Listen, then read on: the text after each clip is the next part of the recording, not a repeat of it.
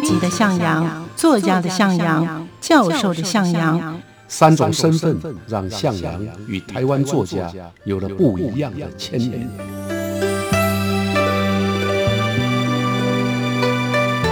听向阳与徐凡谈他的作家朋友们在写作这条路上，生命与创作如何交织出最灿烂的光芒。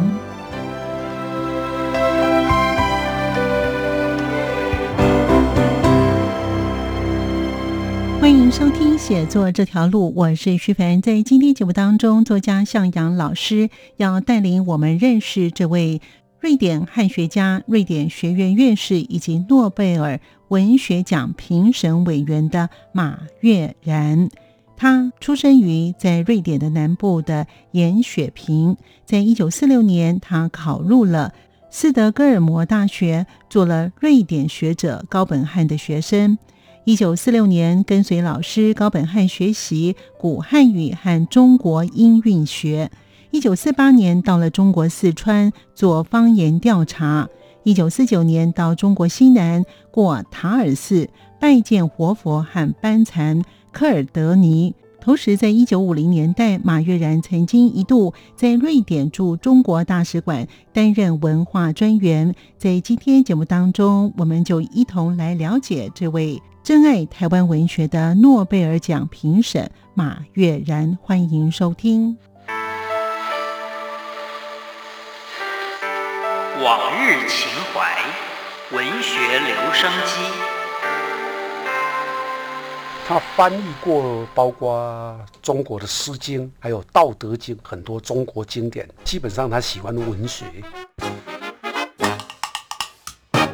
到诺贝尔奖的，像高行健啊，像中国的莫，他们两个人得奖，就跟马悦然的赏识、翻译跟评审有关。欢迎收听《写作这条路》，我是徐凡，我是向阳。今天呢，向阳老师呢要让我们认识这位呢，他是呢诺贝尔奖的评审马悦然。他是一位瑞典人，他非常的珍爱台湾文学，所以老师的题标是“珍爱台湾文学”的诺贝尔奖评审马悦然。我们一同来了解他为什么那么喜欢台湾的一些的作家呢？其实老师跟他的渊源还蛮深的，所以我们赶快的请向老师带领我们一起去认识这位诺贝尔的评审马悦然老师。您怎么认识这个马悦然这这位著名的汉学家呢？我认识他呢，是因为他来台湾啊。呃，记忆中呢，是在一九八六年吧。啊，当时，呃，我出版的一本诗集啊，叫做《四季》。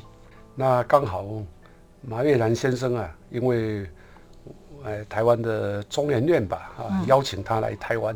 啊，那他在书店里面呢，就看到了《四季》这本诗集。嗯嗯。那也因为这样呢，所以。啊，他就跟我联系上了啊。那联系上那时候的报纸啊，我们《智利晚报》的记者啊，也去采访他啊。所以啊，就在这样一个状态底下呢，啊，从年轻的时候啊，我记得那时候我才三十一岁吧，啊，三十一岁，一九八六，哎，三十一岁的时候，那就年轻的时候就认识了他。嗯嗯。啊，那但是呢，后来也并没有太多的联系。啊，一直要到更更后头啊，有一年呢，他要编这个哥伦比亚大学呀，要编一本二十世纪台湾诗选。嗯啊，那马悦然呢，就指定呢，就希望说我能够参加。嗯啊，那变成跟他还有跟另外一位西密教授啊，三个人呢，共同来编选。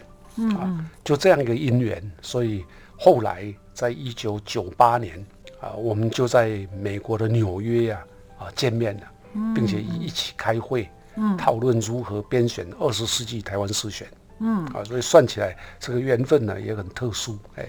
对，但是蛮可惜的，他在二零一九年十月份就过世了。是，那其实刚才老师有提到说呢，他在文学方面，他自己本身呢也写作，而且呢，他为什么会那么关心？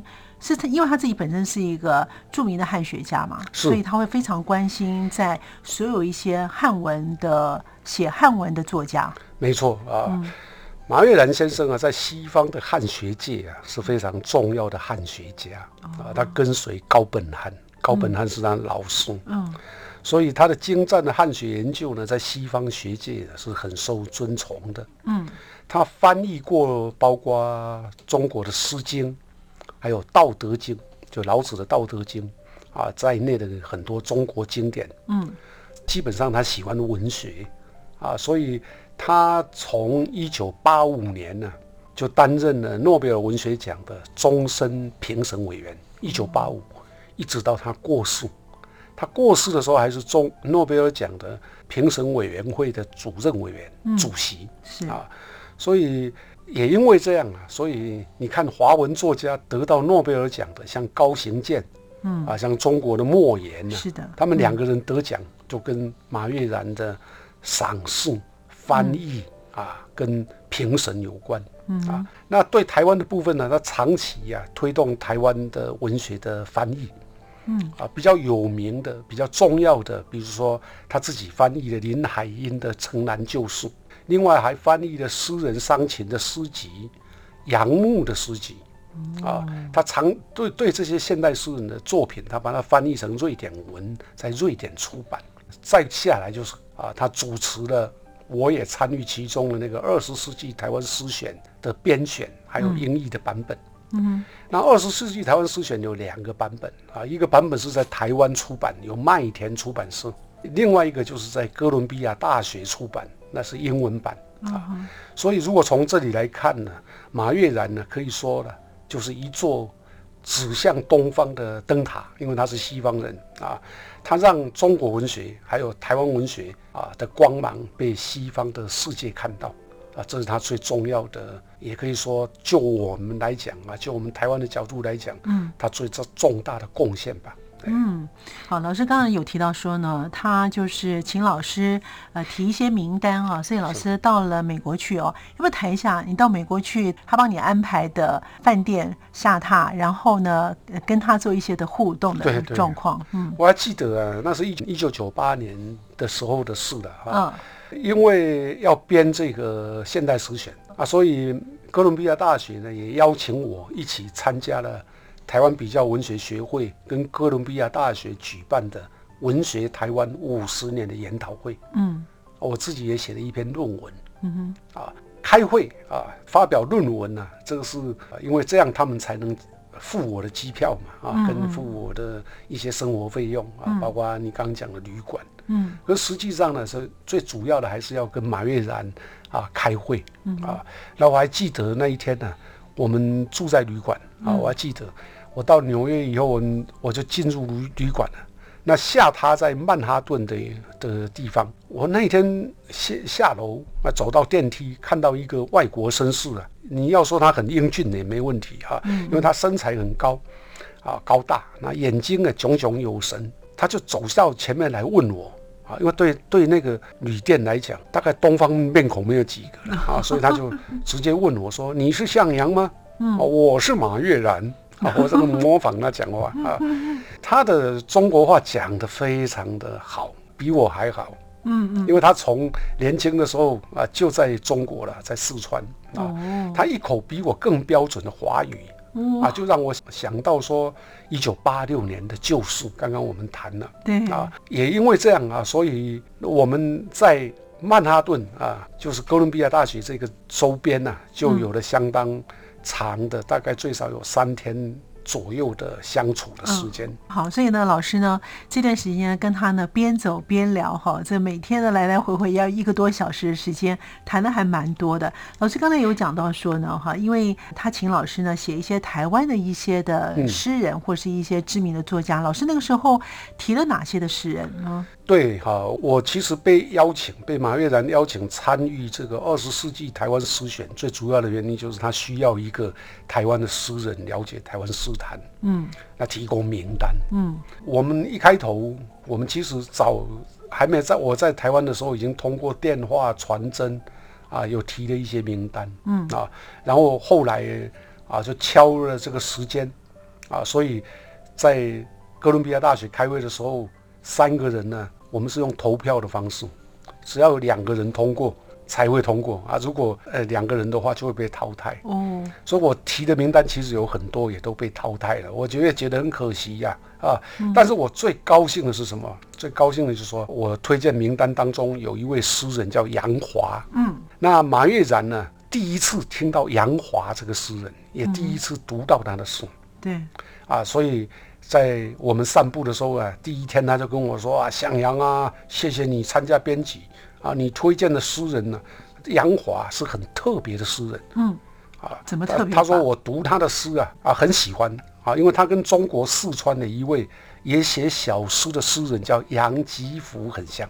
嗯嗯，那是四川的一个诗人。那接着他就说就说到了他怎么样发现这个中国的杨吉甫。嗯啊，他说他在一九八一年的时候啊，把杨吉甫的诗啊翻译成英文，嗯，交给香港的一个翻译的呃学报叫《译虫》发表。那这个时候杨吉甫才被知道。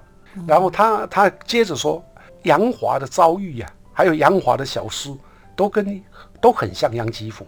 哦，所以我将来也想介绍他，啊，那我非常感动啊，因为在一九八几年的这个阶段里面，一九哎不不哦不止，我跟他见面是一九一九九八这个阶段呢，像杨华，除了台湾的少数诗人知道他以外，其实多半人都不认识他，是没错。哦，因为他在日本年代，哦，他是一个啊日本年代出现的台湾作家，啊，那很早也就过世了。啊，因为贫病交迫啊，到最后上吊自杀。啊，是一个早夭的诗人。嗯哼，马悦然透过我的介绍认识了他的诗以后啊，就觉得非常欣赏啊。果然后来呢，他也写了一篇有关于杨吉甫跟杨华嗯，的小诗的比较，哦，所以这个让我印象非常深刻。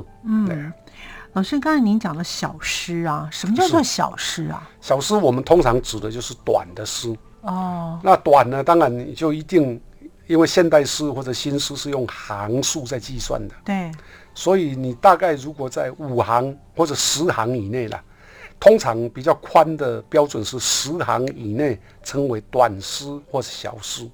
那既然小，所以也有人认为要在七行、五行以内才算。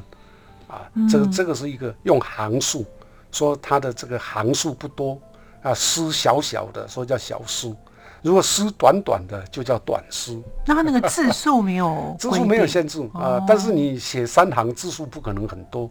假设一行是八个字吧，三行也不过二十四个字。对对对，一行就算你十个字吧，三行也不过三十三十个字。哦，就这样如果十行也不过就一百字，哦，百字以内啊。所以、嗯啊，像泰戈尔，泰戈尔就有很多短诗。对对对，啊，泰戈尔就写了不少，像嗯警句一样。哦我刚刚提到这个杨华呢，他其实也受到泰戈尔的影响，嗯而泰戈尔啊，在那个年代就是得了诺贝尔奖，所以到他们都连贯在一块了。啊，那泰戈尔的小诗影响了中国的诗人也不少啊，像冰心，那在台湾就影响杨华。哇，好，所以呢，刚才有讲到这个马悦然呢，他是是呢，呃，诺贝尔奖的这个终身评委员哈，这是是评审哦。那他其实自己本身有一些写作，老师刚才有讲说他自己本身有在四川待过，诶，其实是他跟中国的这个缘分还蛮深的哈。他为什么那么喜欢汉学呢？后来他自己成为一个非常著名的汉学家。这这个重要的原因呢，当然就是他年轻的时候啊，在、嗯在四川待过，啊，那个时候他啊在四川也接触了不少的中国的典籍，嗯啊，他也经常跟我说，那他当时啊在四川的这个过程、啊，一九四九年呢、他先到峨眉山报国寺，跟着一个老和尚啊住了八个月。那这个老和尚就教他读什么四书，那唐诗。还有乐府，所以他的中国文学知识就从一九四九年开始。峨眉山报国寺老和尚，这是我印象最深刻的有关于他的三个关键词。那这些呢，都是在散步的时候他告诉我的，因为我们、我们散步啊，有三个早晨，我们在那边住五天，但是我们两个一起散步，吃完饭就一起散步，散完步再回旅馆，然后再到大学，再到哥伦比亚大学，在这个过程三天来回呀、嗯，哇，他的体力很恐怖啊！我记得我们下他旅馆在百百老汇大道西七十六街，那一边聊一边谈。那从七十六街走到五十四街，尤其像美国这种，他们都用用号码的一个街，你走五十四街就晓得后面还有几街了，要过几个路口就对了啊。那又从七十六街走到九十六街，再回到旅馆啊！我要吓死我了！我说他的脚程比我还强。啊，我那时候其实比他年轻的太多了，没错，年轻人三四十岁。那那时候他七十四岁，我四十三岁，三天来回啊，最少要各走一个半小时。哇，他走的时候一口气也不喘，啊，弹性飞扬，弹性甚浓，所以弹梁肌肤，弹杨华，他还告诉我啊，他说他自己呀，也写过两百多首啊，用瑞典文写的俳句。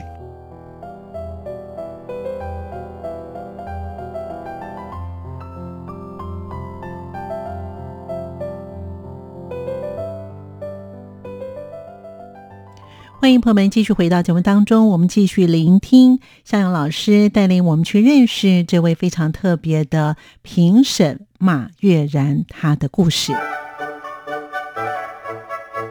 在我的内心里面是觉得他是一个仁慈的长者，所以他应该是一颗仰向东方的银杏。典文也有排句哦，没有，他就是用瑞典文，像模仿日本的牌句啊。这个到哪里都有，像中国也有中国的牌句，台湾也有台湾的排句。嗯嗯，大概都是三行，就是短诗小书。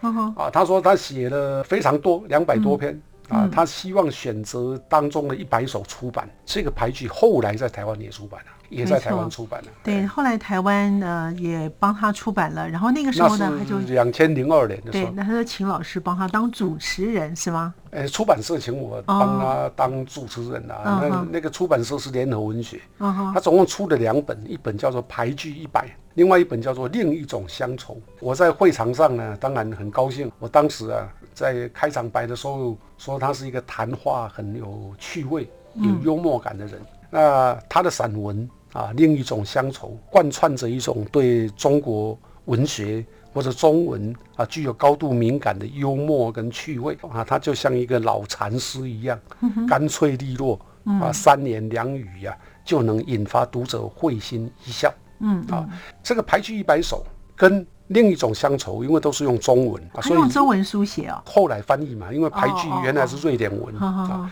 这是中文呢，也就确定了他。作为一个外国的作家，在台湾的文学出版社出了两本中文诗诗集跟散文集，哦，所以我想一想，应该也把它列到台湾作家里面来。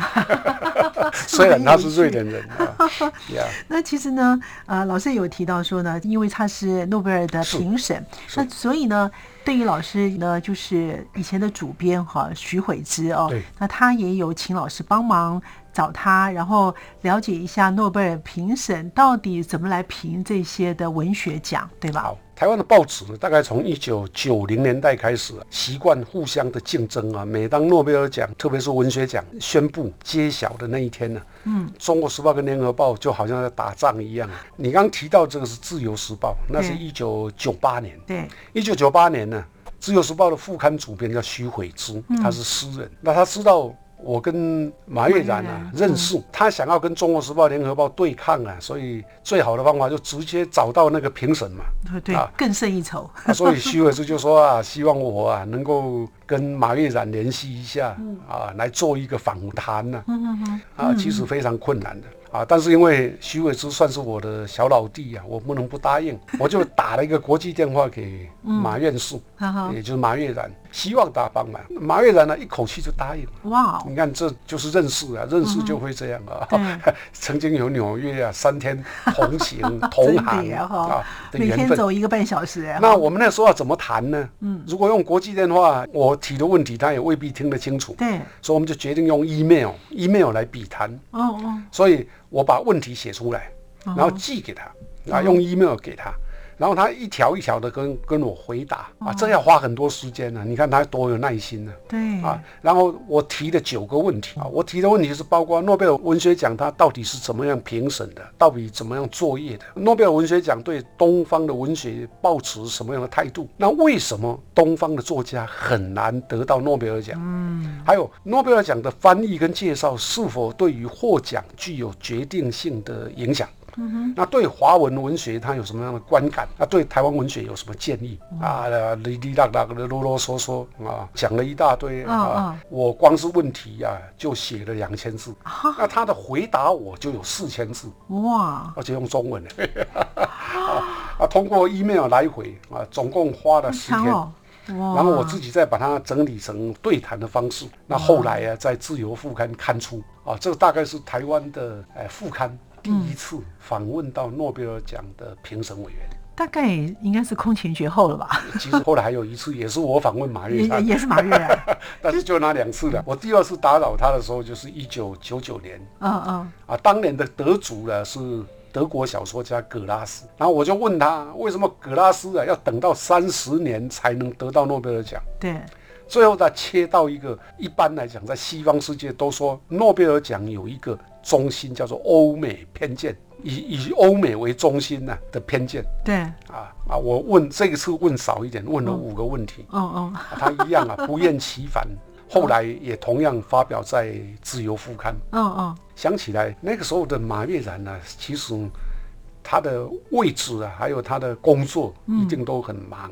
对，啊，他居居然对我这么好啊，他没有义务回答我有关于诺贝尔奖如何评审啊，嗯啊或者如何偏颇的这种质疑嗯嗯。啊，不怕啊耗费他自己的精神。嗯嗯。我有问啊，他就想答。嗯嗯，啊，所以在我的内心里面是觉得他是一个仁慈的长者，也可以说啊，他对我啊大概也保持着某种好感，才可能这样。对，应该他对老师是非常的好感，而且印象非常的好，而且我觉得他应该是蛮欣赏老师的。也没有，否则的话，他不会哎不会这么的密集跟老师，比如说请老师到纽约去哦，而且呢跟你对谈了三天之后呢，你们还是书信来往哦，等等。后面还有几好几次啊，比如说嗯，，他来台哎，湾，对，嗯他的跟陈文芬小姐，就台湾的一个非常重要的记者，嗯。那时候两个人谈恋爱啊，谈恋爱呢，其实也有渊源呐、啊。嗯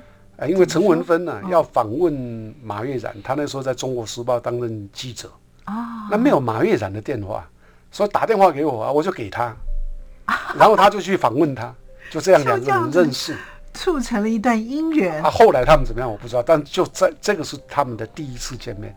哇，啊，所以有时候人生也也是缘分的啊，都是缘，分。真的是缘分啊，那我也很高兴，因为马月然能够跟陈文芬女士啊，嗯。啊结婚，嗯。那这两个人之间呢，啊，他们对待台湾的态度实在是非常好，啊，嗯经常回台湾来，然后经常介绍台湾的作家给。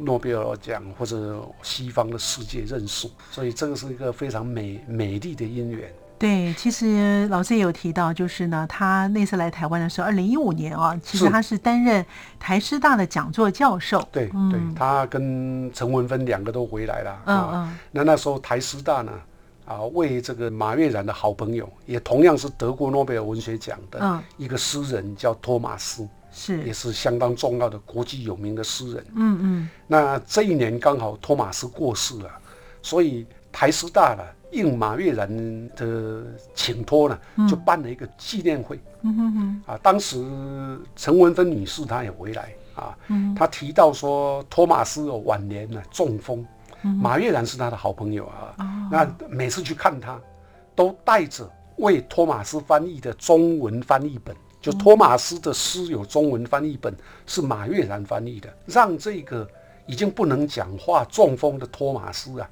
感动、开怀、欢笑啊！我听陈文文这样讲啊，其实很感蛮动的。感动。对，那那一天呢，我记得马悦然呢，他用瑞典语还有华语一篇一篇的朗读托马斯的牌句，又是牌句啊。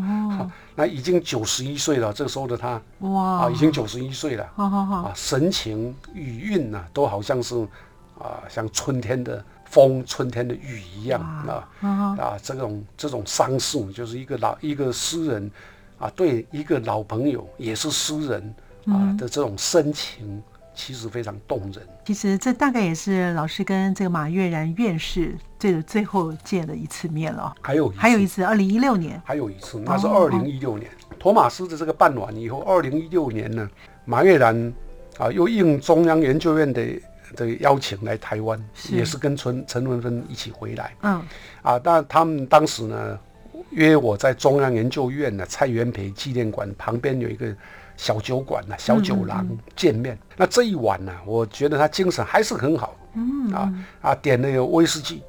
啊，那我其实没有喝酒，我点了台湾啤酒。当天晚上呢，陈文芬呢就跟我跟方子说，这一年呢是马悦然呐啊就是他啊处理汉学、研究汉学的七十周年哇，非常有纪念价值啊，哦。七十周年。所以70你你想一个人啊，在汉学界啊啊，他从事啊，不管是翻译、典籍的介绍或者整理，这样七十周年啊，我就我就用酒杯啊跟马悦然致敬。当天我还记得说啊，如果早一天，我跟方子我太太啊嗯要到瑞典去看他们。嗯嗯嗯，可是后来他就过世了，这个见面就成为我们最后一次的见面。好，那所以呢，这位呢，呃，诺贝尔的文学奖的评委哦，那他的这一生呢，其实对于汉学贡献良多。是那老师要不要帮我们总结一下？啊，我想啊，人生有时候呢，呃是因为缘分啊。马悦然因为年轻的时候到了四川